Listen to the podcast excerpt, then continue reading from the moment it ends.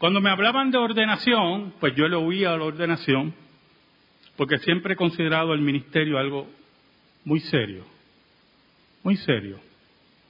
Cuando oigo de gente que en sus profesiones son muy, muy eficientes, muy profesionales,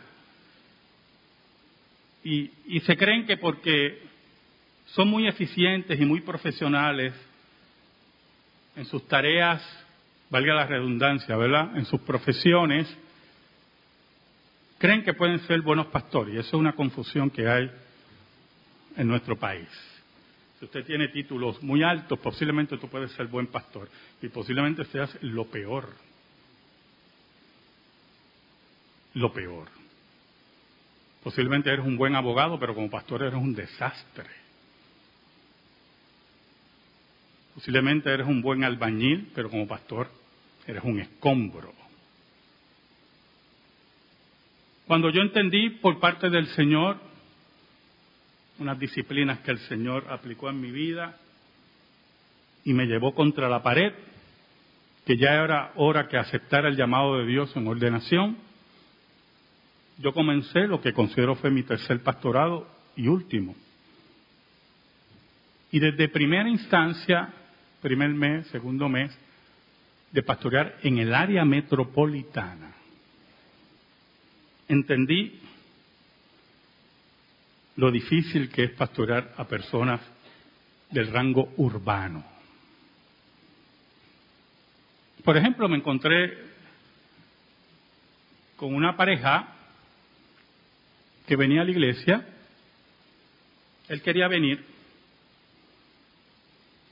pero ella no quería venir, porque ella quería adorar como le daba la gana. Y cuando se sentaba, regularmente se sentaba atrás, eso fue hace muchos años, nadie va a saber quién es. Y sinceramente no me importa si saben. No, yo estoy siendo muy sincero, porque yo estoy diciendo lo que es la verdad. Se sentaba atrás con una cara que te daba miedo acercarte porque posiblemente te mordía. Y a mí me molestaba mucho eso. Porque son personas mayores que deben tener un poco de cordura y respeto, las cuales uno espera de los jóvenes que no la tienen.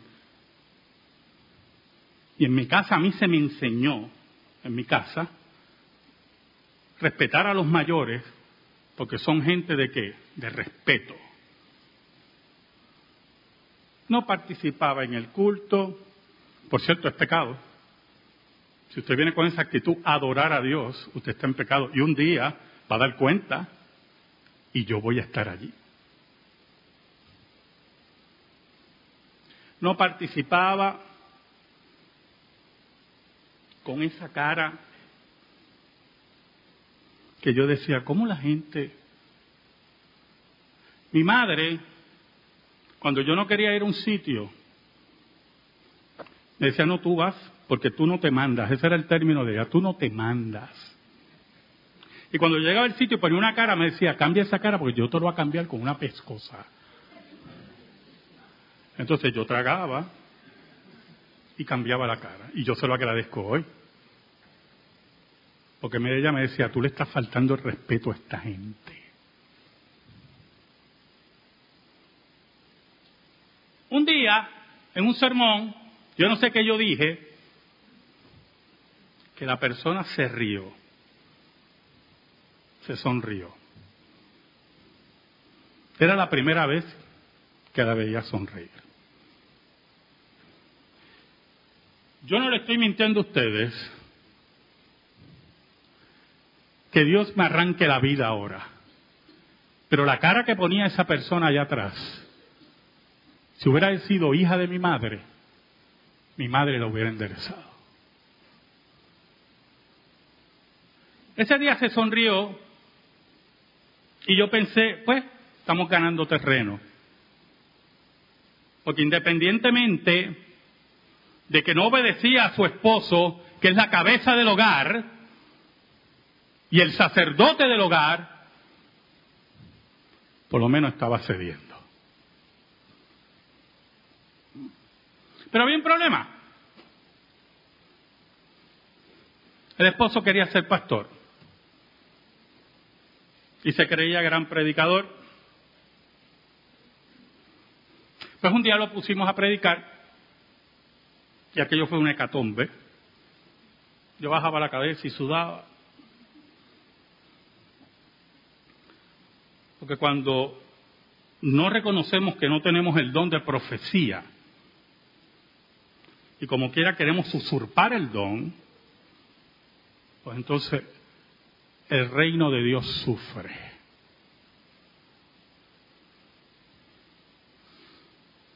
Se le dijo que no iba a volver a predicar, porque así es el presbiterianismo, se habla claro, de frente, vuestro sí sea sí, vuestro no sea no, como nos enseñó Cristo, y no lo volvimos a ver.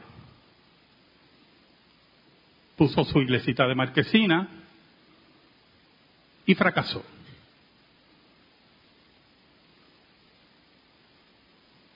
Había un problema con los fariseos. De los muchos que ustedes conocen. No querían ser pastoreados por Cristo no querían oír a Cristo. Querían enseñar como le daba la gana. Querían adorar como ellos querían. En este conversatorio de Juan 10, del 11 al 18, Cristo nos habla de ser el buen pastor. Una estatura bien difícil, casi, bueno, imposible para mí alcanzar como pastor. Frente a la incredulidad de los fariseos, allí estaban los fariseos, los discípulos, posiblemente otras personas, como dicen los comentaristas, y allí Cristo se proclama el buen pastor. Oramos. Te damos gracias, Señor. Por tu palabra. Yo te pido, Señor, en el nombre de Jesús, que tu palabra eterna, esa que no se equivoca, que amamos tanto, sea depositada en los corazones de los tuyos. Que convierta, que redarguya y que la misma, como tú has prometido, no vuelva atrás vacía. Por Cristo Jesús oramos. Amén y amén. Cristo dice, yo soy el buen pastor, el buen pastor su vida da por las ovejas, mas el asalariado y que no es el pastor, de quien no son propias las ovejas, ve venir al lobo y deja las ovejas y huye y el lobo arrebata las ovejas y las dispersa. ¿Sabe? En el contexto de la enseñanza de Cristo, Cristo le está diciendo en pocas palabras a los fariseos que Él está allí como buen pastor para cuidar sus ovejas, para cuidar a aquellos que se acercan a Él, para levantar la voz para hacer el dique en medio de la inundación. Los fariseos, los religiosos de aquel tiempo, no eran buenos pastores. Odiaban al pueblo. Estaban en una jerarquía muy alta para envolverse con el pueblo. Y ellos lo manifestaban así. Creían que el pueblo estaba endemoniado, que el pueblo era ignorante, no los pastoreaban. A la iglesia de Cristo, que son ustedes, no estas cuatro paredes, se acercan muchos lobos. Principalmente lobos doctrinales. Y mi labor como pastor es velar que esos lobos doctrinales estén lejos de sus mentes, de sus familias y de sus bolsillos. ¿Sabe? Esta semana vi a una loca profeta, loca por completo, totalmente loca, pero al mismo tiempo una mafiosa en todo el sentido de la palabra. Y estaba vendiendo para el Día de las Madres, yo me río hermano, pero tengo un coraje, pañoletas proféticas. Entonces ella estaba, se hacía, hay de diferentes colores, la pañoleta profética, que esto y lo otro. Entonces, los cobardes que están afuera, los que son asalariados, quieren que nosotros nos quedemos callados. Que no haya conflicto en la iglesia. Es que esa gente no son la iglesia de Cristo. Oiga, y vi el video y no quise poner el audio, porque ya tenía un volcán y estaba evitando la erupción. Solamente vi la descripción que ella da de las pañoletas proféticas. Las retraté por si veo a alguien con la pañoleta aquí.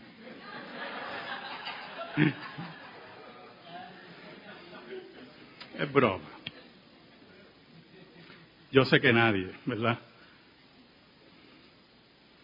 Cristo como buen pastor educaba al pueblo, le enseñaba al pueblo.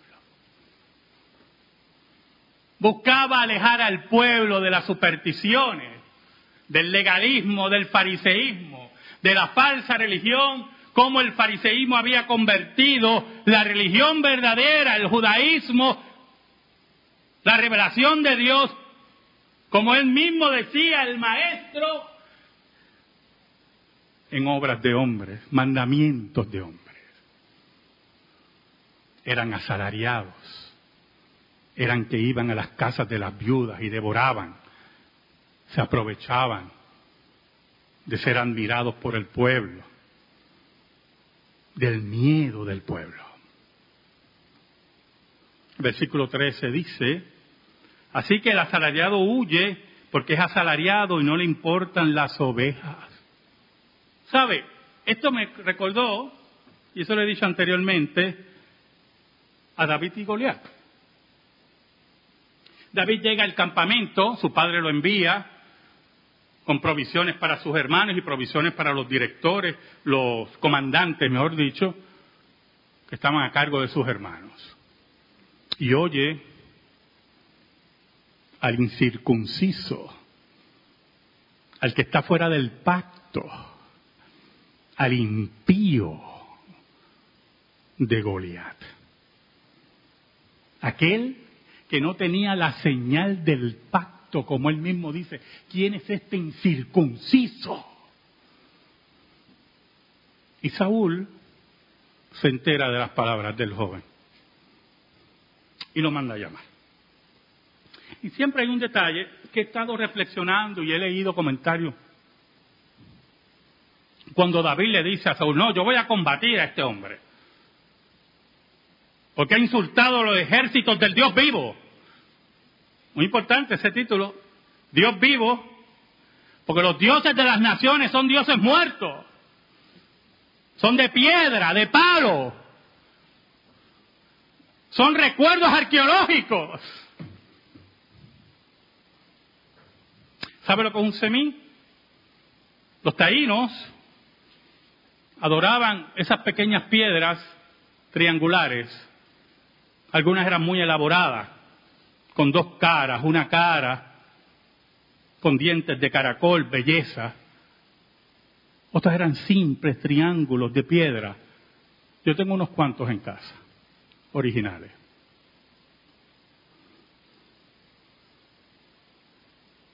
¿Qué son ahora? Piezas de arqueología. Piezas que usted ve detrás de un cristal Dios es muerto. Pero David hablaba del Dios que está vivo. Oiga, y cuando Saúl lo ve y le dice, mira, lo que que tú eres un muchacho, ¿verdad? Y este hombre, que el cálculo medía como 10 pies, ha sido hombre de guerra desde su juventud, desde su niñez.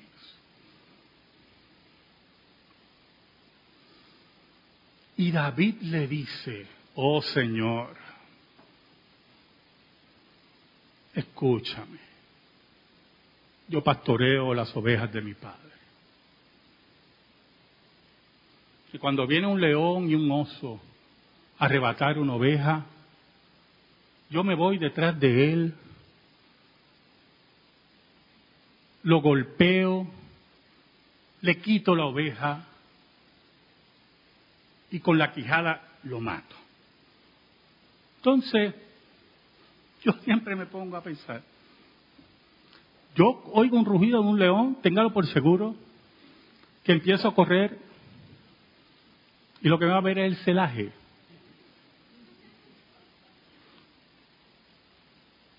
Es terrible, solamente el rugido, hermano. Una cosa increíble, hermano.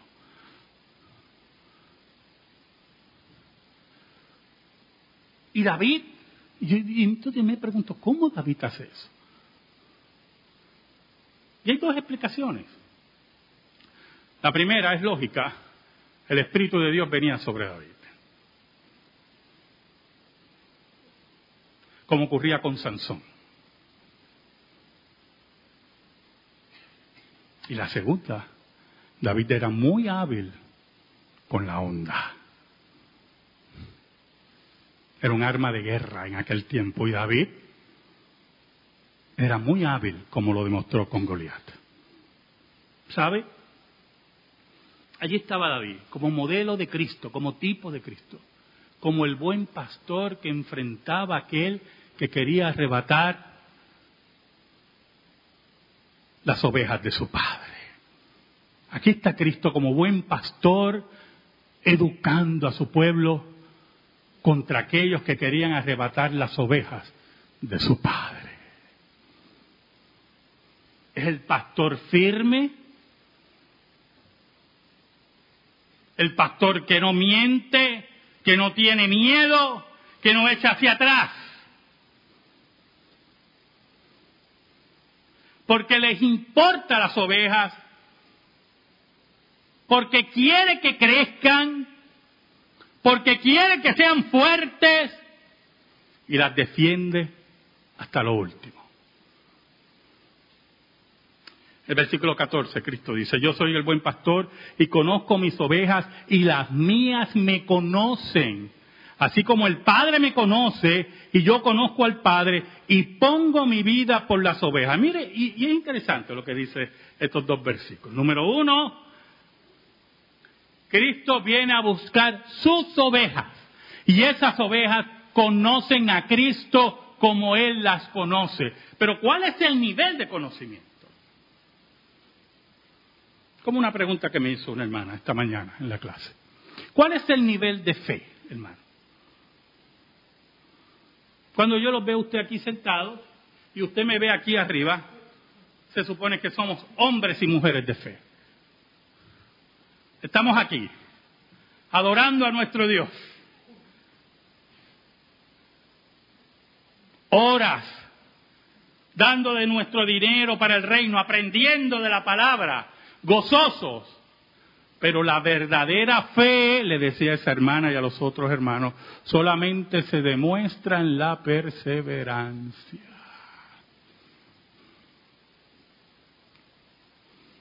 Ese es el verdadero conocimiento. De nada vale que usted diga, bueno, yo estuve antes en la iglesia, estuve 15 años. Pues, esto no es un plan de retiro, ¿yo? Los 15 años no sirven para nada. Su fe es una fe enclenque, si verdaderamente algún día existió esa fe. O posiblemente usted de las personas, estuve 15 años dejé al Señor, pero aquí estoy de nuevo, porque no puedo vivir sin mi rey. es la fe de la reconciliación, es la fe de aquel que se humilla ante el verdadero pastor. Porque los que son ovejas de Él, como dice Cristo, Él las conoce y vuelven al redil.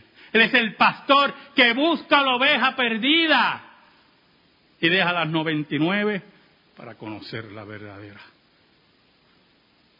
y buscarla. Ahora, mira el nivel.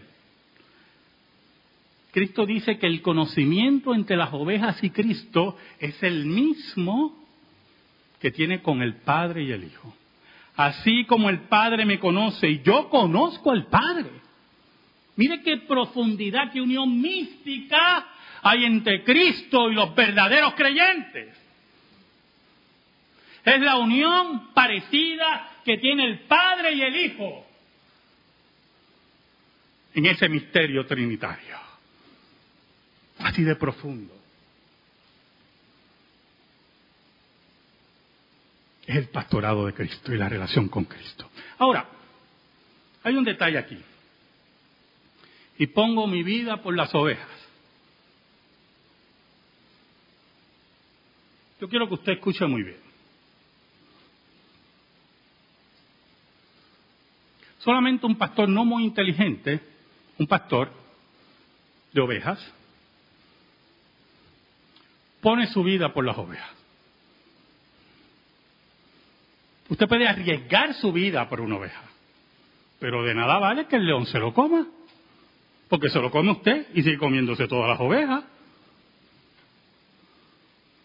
De nada vale que el oso lo haga usted pedazos porque usted quiere defender una sola oveja. Porque después que lo haga usted pedazos, se va a encargar de las otras ovejas. Ahora, Cristo dice que Él pone su vida por sus ovejas. Qué cosa tremenda, hermano. Es el pastor que llega a la expresión máxima de amor porque tiene el control, no, escuche, de la vida y de la muerte. Es el pastor que quiere redimir a sus ovejas, que quiere pastorearlas como dice Apocalipsis, que ese día glorioso en el cielo, cuando el reino de Dios sea instituido, Él será nuestro pastor y nos pastoreará y la luz del Cordero nos iluminará.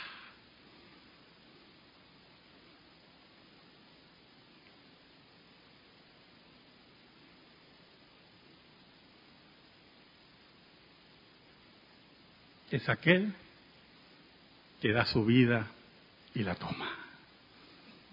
Por eso puede dar su vida por las ovejas. Porque las mismas no estarán extraviadas. Porque la muerte no puede con Jesús. El versículo 16 dice, también tengo otras ovejas que no son de este redil, aquellas también debo traer y oirán mi voz y habrá un rebaño y un pastor. Miren qué interesante este versículo. No solamente ustedes que me escuchan aquí hay ovejas, decía Cristo, no de este redil judío, no solamente aquí, hay otras ovejas. Primero le llama ovejas y le dice que con esa habrá un solo redil y un solo pastor no dos pueblos, no tres pueblos, no cinco Jerusalénes y esperando construir yo no sé qué. Aquí está la Jerusalén celestial, la que dice Apocalipsis, que tiene los doce cimientos, las doce puertas de perla que representan a las tribus de Israel y a los doce apóstoles. Aquí está el único pueblo. Aquí está un solo pastor. Aquí solamente hay un novio. Aquí solamente hay un esposo. Aquí solamente hay una novia. Aquí solamente hay una esposa.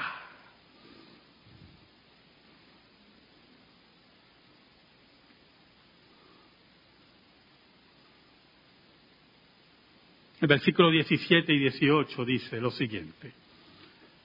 Por eso me ama el Padre, porque yo pongo mi vida para volverla a tomar. Nadie me la quita, sino que yo de mí mismo la pongo. Tengo poder para ponerla y tengo poder para volverla a tomar. Este mandamiento recibí de mi Padre.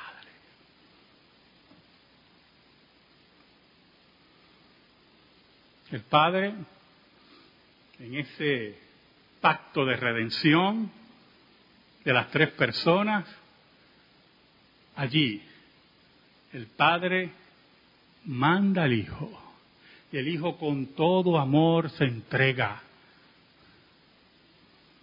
para morir por sus ovejas. Y Él entrega su vida, no está, no está obligado, no es llevado con mucho problema. No es como aquella que se sentaba atrás con mucho problema para adorar al Dios vivo.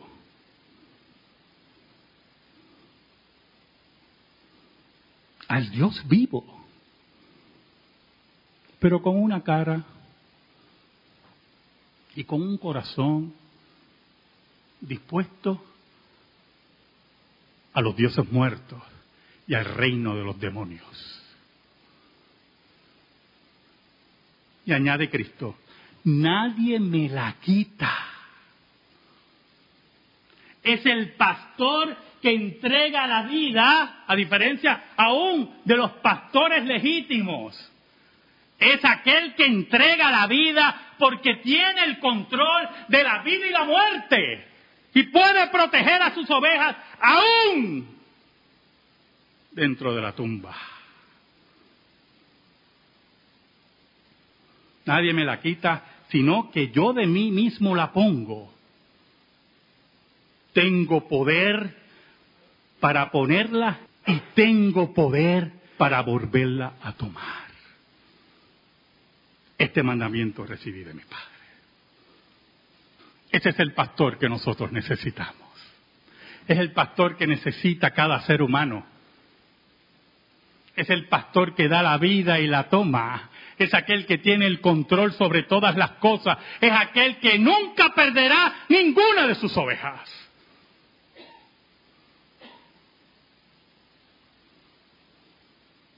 Es el buen pastor. Ese es el buen pastor. ¿Sabe, hermano? Es una total locura poner a jóvenes de 21 y 22 años a pastorear. Se lo digo por experiencia.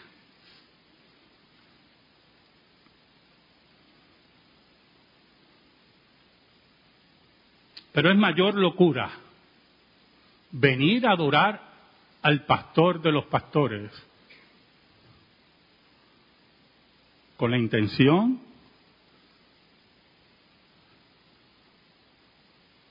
de no honrarlo, de no adorarlo, con la intención de fastidiar, de fastidiar a tu familia y de violentar el culto a Dios. No sé de la vida de esos hermanos. Espero que estén bien.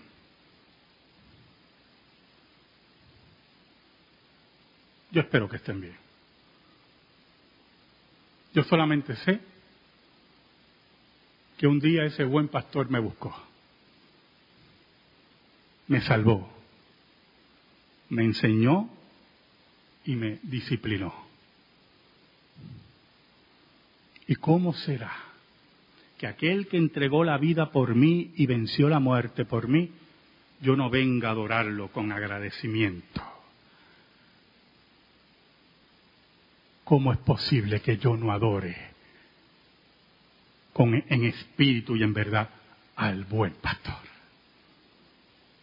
Amén. Gracias te damos, Señor. Yo te pido, Señor, en el nombre de Jesús, que tu palabra sea depositada en nuestra vida y en nuestro corazón. Por Cristo Jesús. Amén. Amén. Estamos en silencio, hermano.